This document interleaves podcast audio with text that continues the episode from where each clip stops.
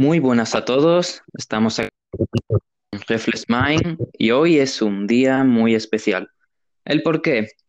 Traemos a nuestro primer invitado de allá del otro continente y bueno, Argenis, ¿qué tal? ¿Qué tal, Reflex Mind? Pregunta, ¿sí me escucho correctamente? Sí, claro. Excelente, ¿qué tal? Pues muchas gracias por invitarme a este primer podcast que, que grabo, de hecho, en mi, en mi, en mi carrera como página de Instagram. Este, pues no sé si quieres que les platique un poco de mí antes de comenzar. Claro, sí, háblanos un poquito de tu proyecto Geni Sofía, que nos conocimos por ahí, por la vía Instagram, ya en vía divulgativa, claro está que, bueno, conocía, sigo a gente así divulgativa, que emprendedora así como nosotros, que esté empezando. Y bueno, pues la verdad que este proyecto, o sea, hacer conocer a la gente, ya sea divulgadora de filosofía, ciencia y tal, creo que es una ayuda entre todos. Y bueno, dime, hablemos un poco sobre Geni Sofía. Pues vale, este, comencé Gemi Sofía hace como un mes y medio, de hecho, sí, hace un mes y medio exactamente, este, por como un método para poder divulgar las cosas que pienso y las cosas que leo. Fíjate, ah, yo no soy filósofo, yo de hecho yo estudié otra carrera, Sí, pero hace más o menos como dos años que me empecé a interesar mucho en la filosofía. Yo siempre antes había sido como que una persona como de, no sé, digamos, más de ciencia. Estudié ingeniería, me gustaban mucho las matemáticas, ese rollo, así que pues como que no, no le había prestado la atención correcta a la filosofía, hasta que me metí a estudiar algún día y, me, o sea, me, me quedé enamorado de, de ver cosas que yo nunca había pensado y de cuestionarme muchas cosas que yo daba por hecho. Entonces, pues comencé a leer, a leer, a leer y pues comencé este proyecto hace un mes y medio, como te dije, como una, una forma de poder expresar las cosas que yo aprendo, que considero que a pesar de que aún no son muchas, considero que son muy importantes de, de comprenderlas y reflexionarlas. Y pues ahí voy, llevo apenas un, un poco más de 100 seguidores este, es la primera vez que uso Instagram seriamente, así que pues es, es algo completamente nuevo para mí, pues le estoy echando todas las ganas posible. Eso es lo que te puedo decir.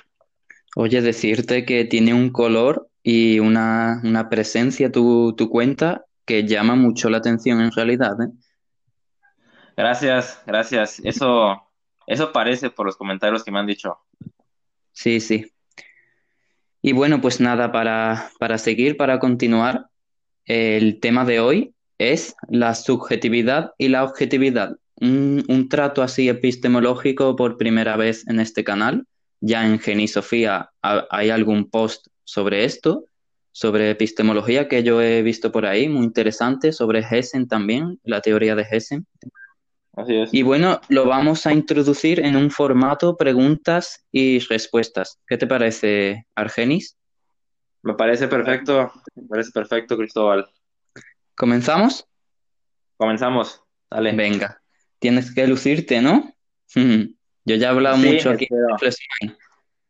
Es- Pues espero que, espero que use las palabras correctas. claro, claro, siempre.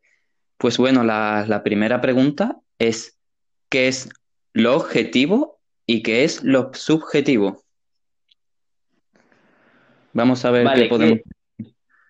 Ok, este, respondo yo, respondes tú, llegamos a un sí, consenso o cómo vas a estar. sí, dale, dale caña un poquito y si hay algo que añadir, pues lo, lo añadimos así entre los dos. Doy también mi, mi parte y tal. Vale, pues bien, continúo con la pregunta de qué es la objetividad o qué es lo objetivo. Mm, yo defino lo objetivo como la realidad tal cual es. O sea, un hecho que es real y que está desligado a cualquier eh, parcialidad sentimental, a cualquier sesgo sentimental, mejor dicho. Entonces, una realidad objetiva es una, es una realidad que aplica para pues, toda perspectiva, ¿no? Eh, algo que es objetivo va a tener la misma validez aquí que en otra región, en otra, este, en otro continente, con otras perspectivas. Y este, pues bueno, eso es lo que yo considero como objetividad. eh, tanto de la parte de comprensión humana como la parte epistemológica. Claro. Pues, ¿y lo subjetivo? Que, bueno, ante esto que has dicho, decir que ante esta explicación sobre la objetividad, concuerdo contigo, es decir, es objetiva incluso la explicación del objetivo que has dado. Concuerdo perfectamente porque en cualquier lado en realidad darían dicha explicación, es decir, se acerca a la verdad, al objetivo en este sentido, tu explicación. Sí, sí, de acuerdo. ¿Y lo subjetivo?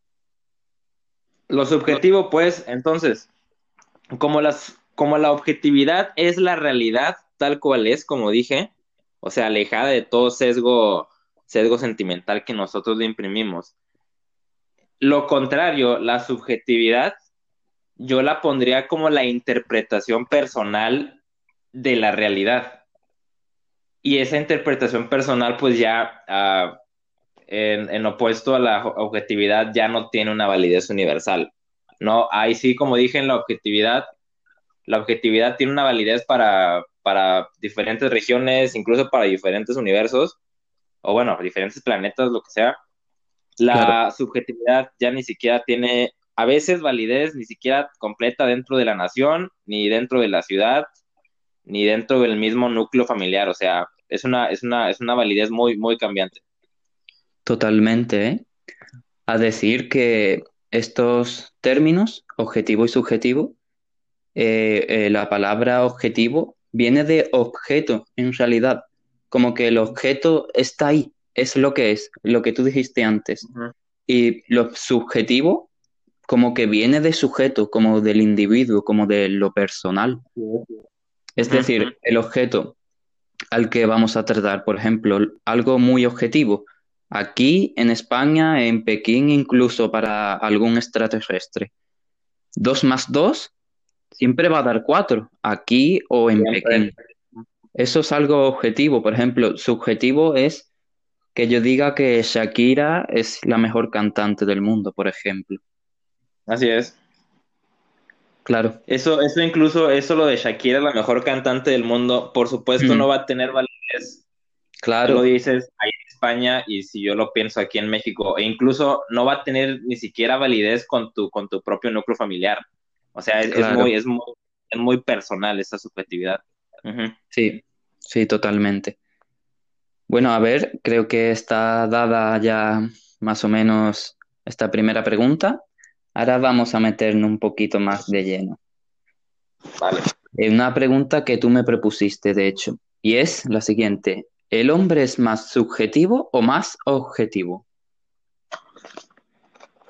Fíjate, esa es una, es una pregunta que, que he estado como que reflexionando ya desde hace unas semanas. Yo pienso que el hombre es más subjetivo, definitivamente pero sí es posible que sea en cierto grado de objetivo. Nada más que mi, mi, mi, ¿cómo se llama? Mi,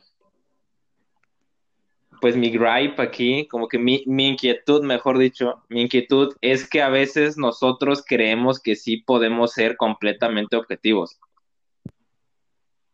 Y es como que, la verdad, yo no creo, no creo que podamos ser completamente objetivos. No, no, porque eso, eso, nos haría, eso nos haría máquinas. Sí. Entonces, no sé qué opinas de esto, no sé si quieres tú decir algo más acerca de esto para yo meternos más. Concuerdo contigo en que el hombre es más subjetivo que objetivo. ¿El por qué? Pues porque en realidad mm, somos seres emocionales, somos siempre mm, en cada cosa que decimos, en la mayoría de lo que decimos, hay más de impregnación de, experiencia personal que de algo objetivo y plenamente verdadero. Sí, ajá, sí, claro, porque siempre estamos imprimiendo nuestra, nuestra, pues, nuestros sesgos cognitivos dentro de la realidad. Claro. Y eso, este, pues me parece importante aceptarlo, porque me, empecé a, cuestionar esto porque, por ejemplo, pues ya sabes cómo a veces son este, las, cómo somos las personas, ¿no? Que creemos, que creemos que, que tenemos la razón muchas veces, especialmente en temas muy complejos. O sea, como que, por ejemplo, digamos, este, no sé, el cambio climático. O sea, el cambio climático es una, es una, es un, es una situación extremadamente compleja que probablemente haya factores que nosotros no estamos ni siquiera tomando en cuenta, pero nosotros creemos que poseemos la razón porque según vemos datos objetivos. Pero entonces dices, ¿de dónde vienen esos datos objetivos? ¿Será que esos datos son realmente objetivos o será que las personas que tomaron esos datos estaban imprimiendo su, su subjetividad ahí? ¿Y qué tal si yo, al estar tomando esos datos supuestamente objetivos, yo no les estoy imprimiendo un sesgo cognitivo para que sea, para que se, este, para que se adapten a lo que yo creo. Claro. Entonces, este, pues a mí se me hace sumamente importante aceptar esto porque muchas veces decimos muy sencillamente que somos objetivos. Claro. Y, es, y cuando yo escucho a alguien que dice que está siendo objetivo, incluso a mí mismo, cuando yo me digo que estoy siendo objetivo, en este punto ya, ya ni siquiera me lo creo del todo. Claro, yo lo que noto es que en el hoy hay como una cierta fiebre de la objetividad. Es decir, que como que Mm, no somos humildes, de hecho, incluso arrogantes. Decimos, decimos, tengo la verdad, pero ni siquiera hemos reflexionado eh, ni hemos sido conscientes de que esa supuesta objetividad que estamos dando en palabras, en forma de lenguaje, eh, se enmascara más de subjetividad, como que no somos conscientes de ello. Es algo que, que pasa mucho que la falta de humildad del reconocimiento de la subjetividad, de la opinión. Eso sí es cierto, sí, sí, la falta de humildad del reconocimiento de la opinión. Vale, me, me, me, gusta esa frase, me gusta. y sí, este, pues eso es sumamente cierto y lo veo y lo veo todos los días, especialmente pues en esta época actual en donde es sumamente fácil compartir opiniones y es sumamente fácil obtener información. Claro. Y es como que dices, pues mi opinión, o sea, la opinión que yo estoy emitiendo está, pues uno cree que está completamente fundamentada, ¿no? En datos reales y en la realidad. Pero pues realmente estás ignorando que tú le estás poniendo gran parte de subjetividad en la aceptación de esa, de esa, de esa interpretación. Entonces, pues no, no, la verdad, yo hubo, hubo un tiempo en que yo creía que los humanos realmente podíamos ser más objetivos que subjetivos, pero ahorita, en este momento no lo creo. Ya, ya, ya me cambié de sitio completamente. Pues bueno, creo que queda más o menos dicha o algo así expuesta esta segunda pregunta. ¿Y te parece si, si pasamos a la tercera? A ver, la tercera. Que también es otra, otra buena. Y es, ¿existe realmente lo objetivo? Aquí entra bastante de lleno el plano del escepticismo, plan, el subjetivismo y el relativismo, claro. Porque son corrientes, claro está. ¿Tú qué dices? Sí, sí que si existe realmente lo objetivo. Sí, sí existe realmente lo objetivo. O sea, hay, hay, hay, cierta parte del conocimiento que sí es objetiva, como son las ciencias. Ahí está, ahí está. De esa sí no tengo ninguna duda. Estoy, estoy, ahí, ahí sí, ahí sí concuerdo con, con este hombre, con Descartes, que él decía que este, el conocimiento verdadero, el conocimiento que aplicaba para todos, solamente le vas a obtener por la razón. Y pues las matemáticas y las ciencias exactas son, una, son una, un resultado del uso de razón humana. Y ese sí, sí es objetivo. Como tú dijiste, el 2 más 2 son 4 aquí, en China y en otros planetas. El grado, este, digo, el cero absoluto es, ¿qué era? Era cero Kelvin. Eso es real aquí y en todos los planetas y en todos los universos que podamos encontrar. Usando la razón nos damos cuenta de eso. Pero cuando son cosas por ejemplo, en percepciones, que también decía Descartes algo más o menos como eso. Pues entonces ahí, ahí sí ya, ya no creo que haya una... Antes has afirmado, creo, que la ética sí llega hasta cierto punto a ser objetiva. ¿Realmente? Que la ética llega hasta cierto punto a ser objetiva. Mira, esa es una pregunta difícil. Sí, por ejemplo, este, para Aristóteles, en realidad sí. ¿El por qué? Pues porque la recta razón, la razón, o sea, el hombre racional, siempre va a llegar a, a la conclusión, por lógica, necesariamente, va a llegar a la misma conclusión, es decir, es universal. La razón para Aristóteles, para Aristóteles, perdón, es universal, es decir, que hacer el bien es algo objetivo. Hacer, practicar la virtud para él es algo muy objetivo, muy racional. ¿Crees tú que en realidad para la ética existe lo objetivo o también la ética, los valores y la moralidad es algo muy subjetivo? Mm. Esa, es, una, es una pregunta que yo no, que realmente no he podido este, claro, es, difícil.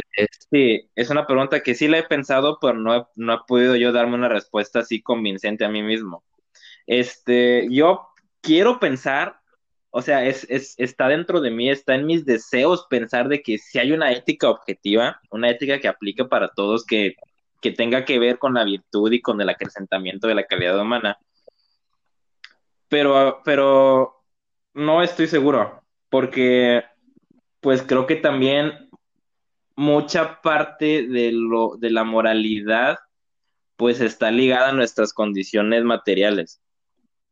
A lo mejor habrá cosas que sí que sí son absolutas, pero también creo que debe haber cosas que no, que sí, que son subjetivas. Así que en esa pregunta sí, sí, tendría que reflexionar mucho y pues leer más porque no tengo hasta ahora una respuesta convincente para mí mismo. Claro, a mí me pasa mucho que mm, yo intento como dar verdades a, cierta gente y dicha, dicha gente no, no recibe esas verdades o que yo considero verdades como verdades, no las, parece que no las captan. Y es, por ejemplo, yo le, digo a mucha gente, porque yo soy muy, muy de cuidarme, la, la verdad, yo le digo, le digo a mucha gente, porfa, haz ejercicio, es por ti, o come saludable y tal. Y creo que es algo, o sea, mm, sale de mi boca, de mi opinión, pero creo que en realidad encuadra cierta objetividad. Es decir, para su salud, también está apoyado en la, ciencia, claro está, para su salud, es conveniente que haga ejercicio, se cuide y tal, y tenga un, un físico y una mente que en el día de hoy pues, pueda solventar cualquier inconveniente. Ajá, sí, sí, sí, claro, tiene, tiene sentido.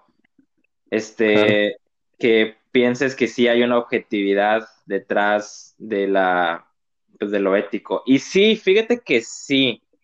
De hecho, más o menos por ahí es como que lo pienso. Por ejemplo, eso que dices de hacer ejercicio.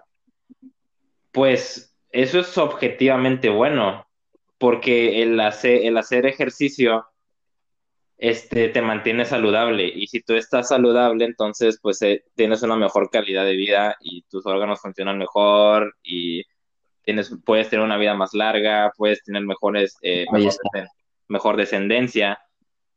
Así que sí, eso sí, sí, eso, eso tienes razón. O por ejemplo, al fin. Tú, tú dijiste que te gusta cuidarte mucho.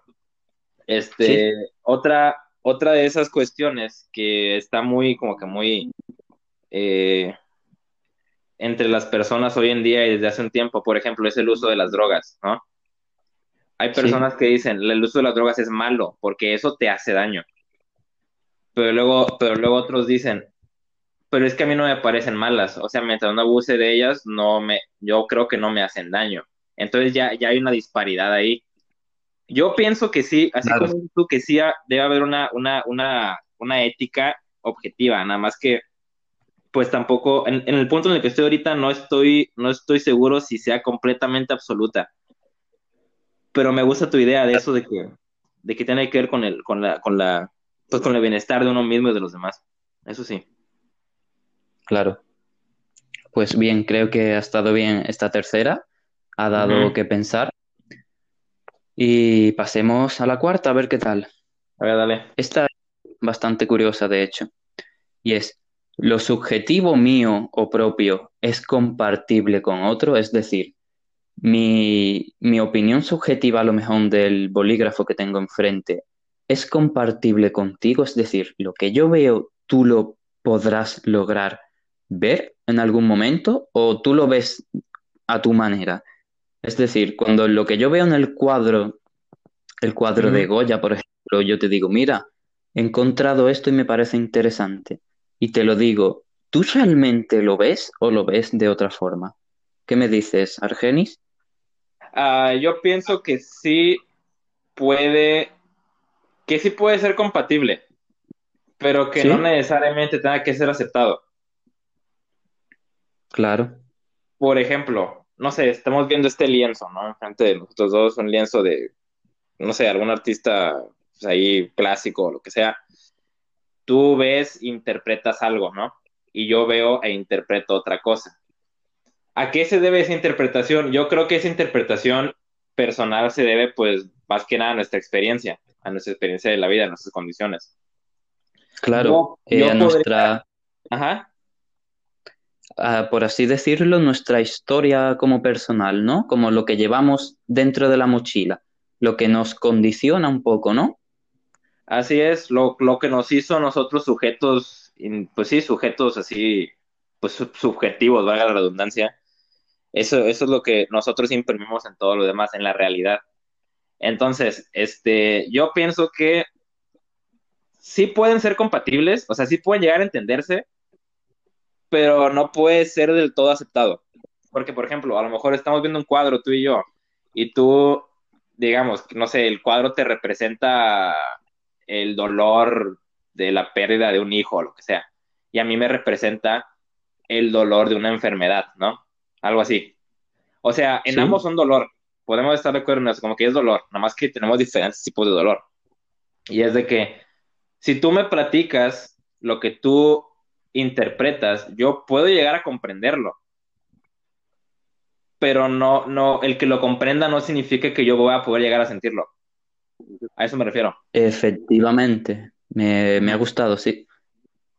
Creo que, que concuerdo bastante en lo que has dicho. O sea, puedo llegar como a, a ciertamente comprenderlo, pero sentirlo de la manera en que el otro que me lo está comunicando lo siente. De hecho, me ha, pasado mucho que he visto una película que me ha fascinado plenamente y le he dicho a alguien, mira, mírala, mírala que me parece impresionante. Y a lo mejor no la has sentido de esa misma manera que la he sentido yo, como tan profunda y tan, tan buena. Es, es algo que en este caso se, se aplica en realidad bastante. Es decir, que mm, se comprende, pero no se, se termina de, de sentir esa, esa experiencia subjetiva por otros. Se comprende, pero no la aprendes, como el que, le- que sea el lenguaje ya epistemológico. Claro, De hecho, esto, esto me recuerda a un, este, bueno, mira, yo tengo una novia, ella, ella toma fotos muy bonitas, y este, a ¿sí? veces luego me, a veces luego me, fal- me, me pasaba sus fotos, ¿no? Y me preguntaba, ¿qué te expresa esta foto? Yo, yo le de principio le decía que era malísimo para yo poder interpretar el arte, porque no soy muy bueno así como que interpretando la belleza, la estética, pero, o sea, yo, yo le decía que como que, no sé, esta foto me, me, yo le, le interpreto como que alguna tranquilidad o algo así como que de angelical, algo de calma, ¿no? Y luego ella me decía algo parecido, pero con otras cosas que yo no había pensado. Pero entonces cuando ella me Claro. lo platicaba, ya llegaba como que a entender, ah, no, sí es cierto, o sea, sí tiene sentido lo que dices con lo que ves. Nada más que pues en un principio yo no lo sentí. Así que pues es, es, es Ya. básicamente lo mismo que acabas de decir. Ujú. Y pasa con la música, y pasa con películas, como dijiste, y pasa con, con información, incluso ay, tú ya verás, ¿no? La, la política está lleno de esto. está lleno de las, de la, de las, de la realidad interpretada por, por los, por los sujetos y que están y que los sujetos, lejos de comprender la, la otra postura, están tratando como de imponer o de, o de, o de decirles que están mal. Sí. Y eso hace como que se, pues, que no haya, que no haya realmente un intercambio como de, de, de información subjetiva basada en la comprensión. Claro. Es que a veces falta como la humildad de, de recibir algo diferente en la conversación de la gente. Yo creo que sí, sí, sí. Sí, al menos cierta parte sí. Obviamente luego te, te encuentras gente que, que puede derrotar un poquito el ego y puede aceptar cosas un poquito diferentes a las que se encuadran en su pensamiento. Pero bueno, hay, hay gente para todo en Sí, este mundo. para todo. Y eso es lo que nos hace interesantes. Claro, es al fin y al cabo, y creo que viene a hablar, a hablarlo para la siguiente pregunta, es que, bueno, lanzo la pregunta y ahora lanzo lo que iba a decir, ¿vale? Y es Vale. la quinta y última pregunta es, ¿es deseable, de hecho, esta es tuya, ¿es deseable la pura objetividad en todo momento? Es decir, eh, lo que tú dijiste, mm, la gente dice, dice que hay que ser objetivos en todo, pero ¿es deseable en realidad? ¿Tú qué me dices? Yo digo que no, que no es deseable, porque eso, eso, eso nos quita nuestra individualidad y nos hace no más que esclavos de la realidad, que irónicamente yo lo veo como algo negativo. Claro, y yo en cuanto a, la que- a lo que iba a decir antes, también lo veo totalmente negativo. De hecho, el progreso se da con, con esa diversidad. Es al fin y al cabo como el sexo.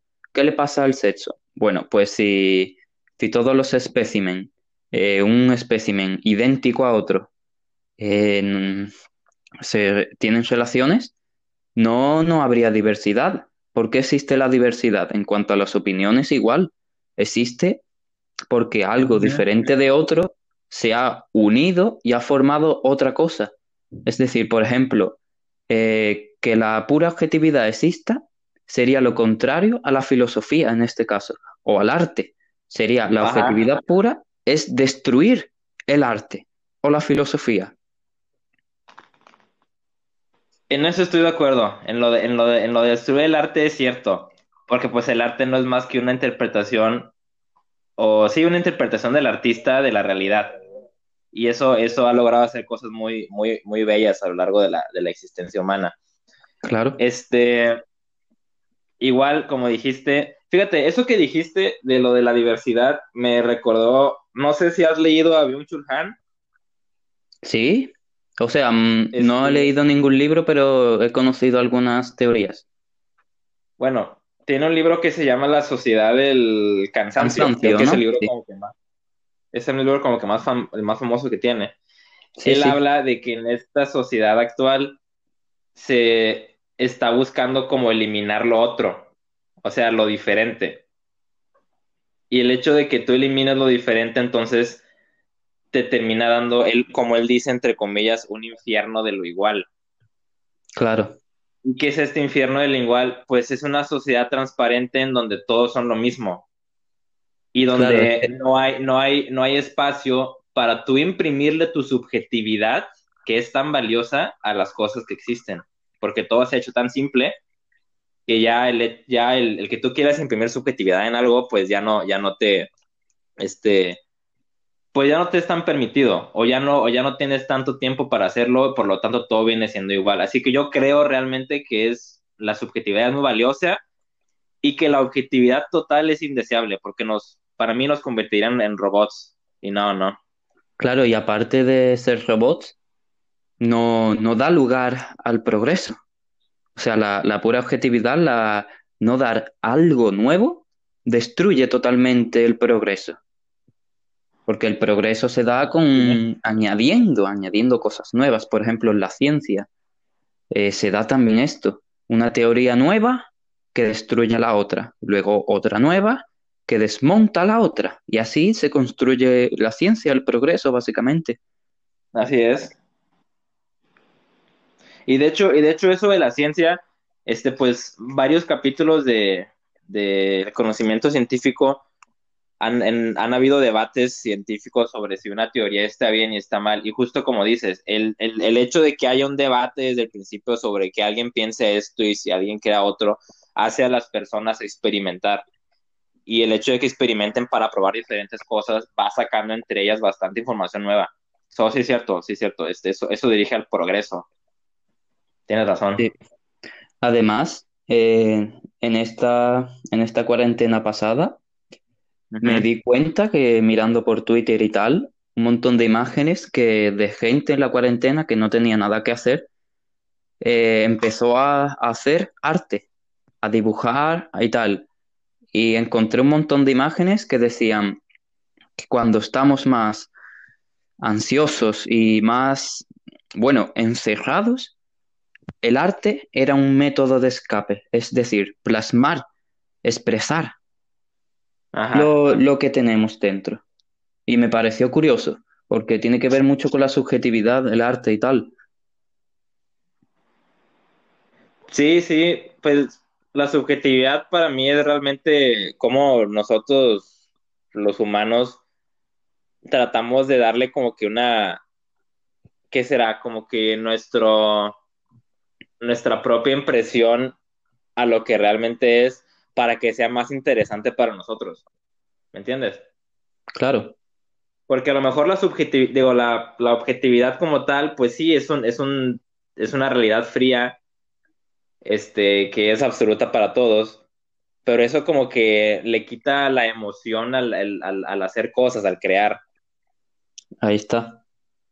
Entonces dices, no, o sea, a lo mejor está esta, esta situación de la vida o algo, y le voy a imprimir lo que yo creo, para entonces yo poder moldear esa realidad que es objetiva a una, a una, a una subjetividad. Y eso pues yo creo que lo hace más bello, a decir verdad.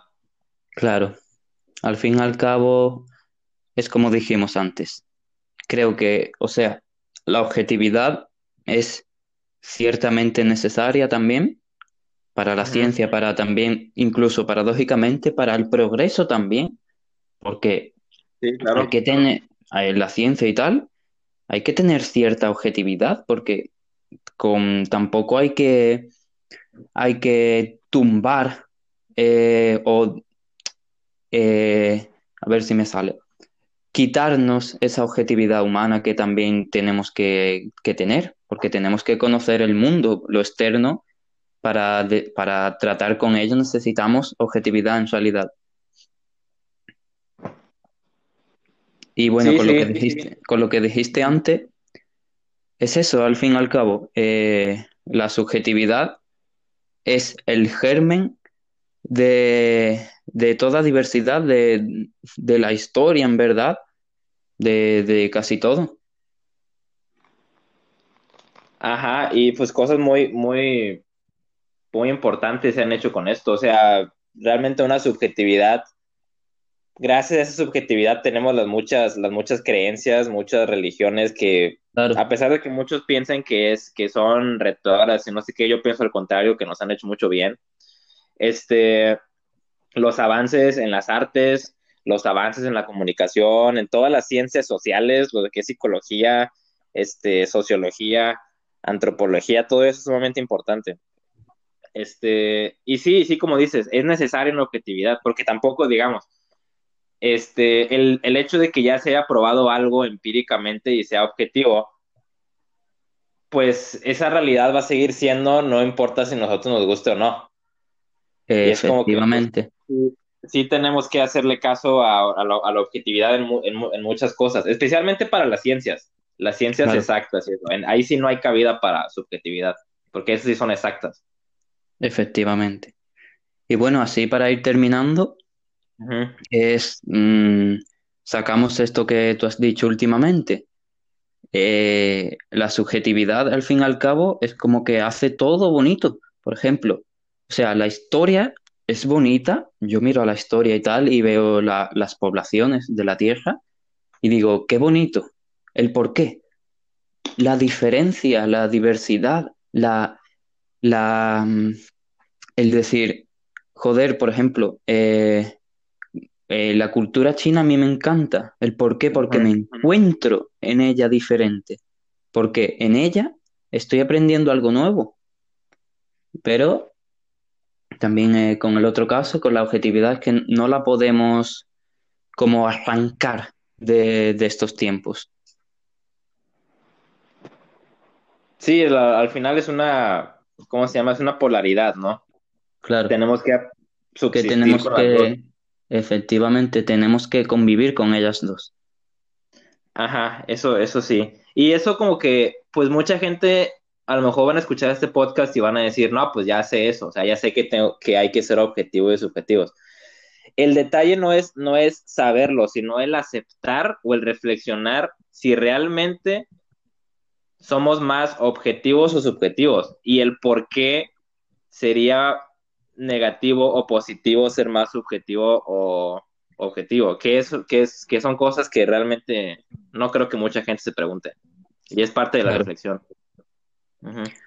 Claro, al fin y al cabo, revolvemos un poco otra vez la ética, ¿no? Porque todo está en realidad en nuestra mente y tal, y comportamiento y tal. Es decir, hay que tener cierta humildad y cierta reflexión y tal en cuanto a eso que has dicho último. Sí, ajá, sí, tenemos pues que estar reflexionando cosas. Muchas veces damos la realidad por hecho o las cosas por hecho, pero ni siquiera las hemos pensado. Cuando pues, realmente hay muchas cosas que se ahí está. ahí. Por eso insistimos, al menos en Reflex Mind, en la importancia de la, de la reflexión, de ser autocrítico en realidad.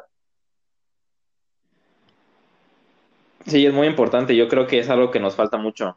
Porque pues, claro. tenemos, Esto, estamos para mí es, un desperfecto del... Bueno, no nos, no nos vamos a meter ahí, pero es algo que le vendría muy bien al ser humano. Un poquito la autocrítica, pero bueno, ya eso es otro tema en realidad, ¿no? Sí, ya es otro tema muy extenso, ya eso, eso va para otra hora. Claro. Pues bueno, Argenis, eh, vamos terminando, llevamos cerca de 40 minutos y de verdad decirte, ha sido todo un honor empezar contigo esto de, los podcasts e invitar a gente, que es la primera vez que lo hago y creo que ha salido fenomenal. De verdad, encantado con, con lo que de hablar contigo y tal. Hemos concordado, hemos tenido una buena, de hecho, ha sido una gran conversación ni siquiera, mm, ni siquiera pensé que estábamos grabando. Y bueno, de verdad, agradecerte mucho allá donde estés, en el otro continente. Muchas gracias. Y nada, eh, nos despedimos aquí. Da un fuerte abrazo allá donde estés. Y a ver si nos vemos para una próxima, ¿no? Claro que sí, Cristóbal. Muchas gracias, Mind, por invitarme en esta primera aparición mía en podcast. Y pues esperamos que, que así siga. Igualmente concuerdo, muy buena conversación. Este, me llevé unas, unas, unas buenas ideas, unas buenas frases que acabas de decir, que también tengo que reflexionar y adaptar. Pero pues, muchas gracias por la invitación. igual un abrazo hasta allá, hasta España, ¿verdad? Claro, sí. bueno, acá, acá estamos hasta México, así que sí, nos, nos separan siete horas de diferencia. pues nada, al oyente decir que se pase por por el canal de Argenis, cuenta de Instagram Genisofía se llama, o Genisofi, ¿no era Argenis? Eh, está como Genisofí en inglés, pero ya el nombre lo pueden encontrar como Genisofía. Vale, vale. Pues nada, busquen Genisofía en Instagram, que les va a encantar. Así que nada, también estás en YouTube, ¿no? Sí, también en YouTube. Un poco más lento ahí, pero también estoy en YouTube. pues bueno, te deseo todo el progreso y, éxito del mundo, Argenis. Y entonces, un abrazo y nos vemos en la próxima, ¿vale? Vale, igualmente, Cristóbal, nos vemos. Hasta luego, encantado. Nada, hasta luego. Hasta luego.